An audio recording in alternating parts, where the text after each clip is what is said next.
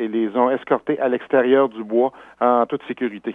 Les policiers ont constaté euh, une demi-douzaine de coyotes présents. Donc, euh, on peut penser qu'il n'en en avait plus que ça parce qu'on les entendait crier dans le bois. Mais les policiers ont vu euh, six coyotes. Il n'y a pas eu de blessure. Tout le monde s'en est bien tiré sain sauf.